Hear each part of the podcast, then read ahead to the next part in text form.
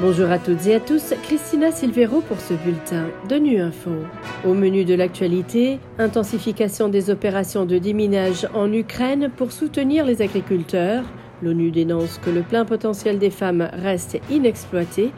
Enfin, coup de projecteur sur des formations portant sur les responsabilités civiques pour les citoyens maliens.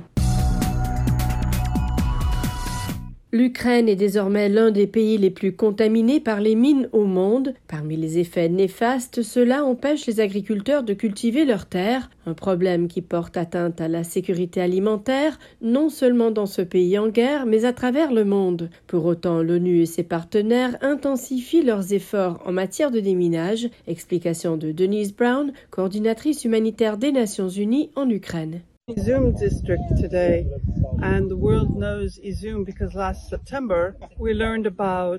Je me trouve aujourd'hui dans le district d'Izum. Le monde connaît Izum parce qu'en septembre dernier, nous avons appris ce qui était arrivé à la population après l'invasion russe à grande échelle.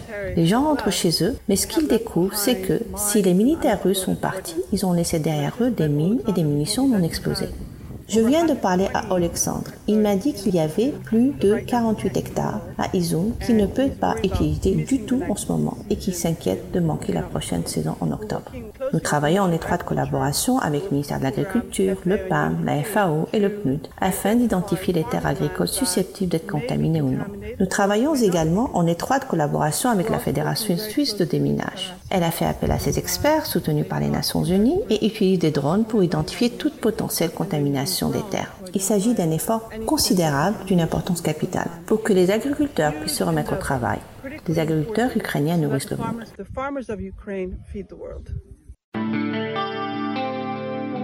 Le plein potentiel des femmes dans le monde reste inexploité. C'est le constat d'un rapport publié cette semaine par deux agences des Nations Unies, ONU Femmes et le Programme des Nations Unies pour le développement. Ce rapport note que moins de 1% des femmes et des filles vivent dans un pays où l'autonomisation des femmes est élevée et où l'écart entre les sexes est faible, Jérôme Bernard. L'analyse d'ONU Femmes et du PNUD porte sur 114 pays et révèle que le pouvoir et la liberté des femmes de faire des choix et de saisir les opportunités restent largement limités. À l'échelle mondiale, les femmes sont habilitées à réaliser en moyenne seulement 60% de leur plein potentiel.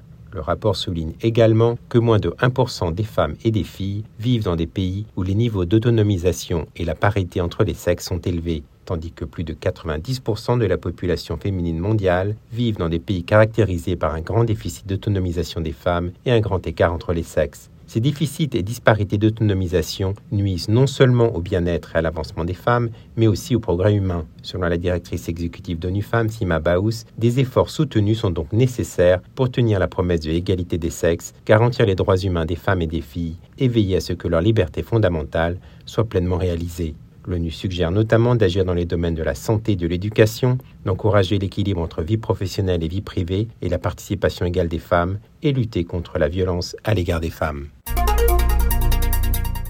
Coup de projecteur sur le projet d'école de formation démocratique et politique au Mali, un projet de formation à l'engagement des citoyens dans les sociétés démocratiques dont ont déjà bénéficié 650 jeunes hommes et femmes venant de Bamako, Sikasso et Mopti, ainsi que des régions de Gao et de Kidal. Aïsata Li est l'une des membres de la troisième promotion. Elle est aujourd'hui co-formatrice. Au micro de Sédou Traoré de Mikado FM, elle revient sur l'importance du projet pour la jeunesse malienne. Déjà au cours de la formation, nous avons la chance d'avoir de grands formateurs, de grandes personnalités maliennes, d'autres nationalités, qui nous ont quand même offert de très bonnes formations avec tout le support qu'il faut pour continuer nous-mêmes à nous former et aussi à former d'autres personnes autour de nous. Au-delà de la formation, nous avons quand même bénéficié d'un voyage d'études aux Pays-Bas. On a aussi été en Belgique au siège de l'Union européenne. Aujourd'hui, cela me permet de vulgariser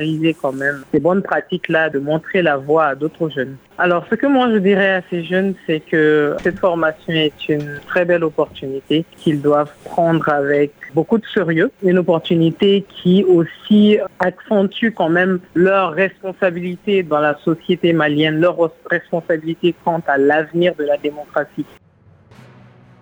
Voilà, fin de ce bulletin de Nu Info. Merci de votre fidélité. À bientôt.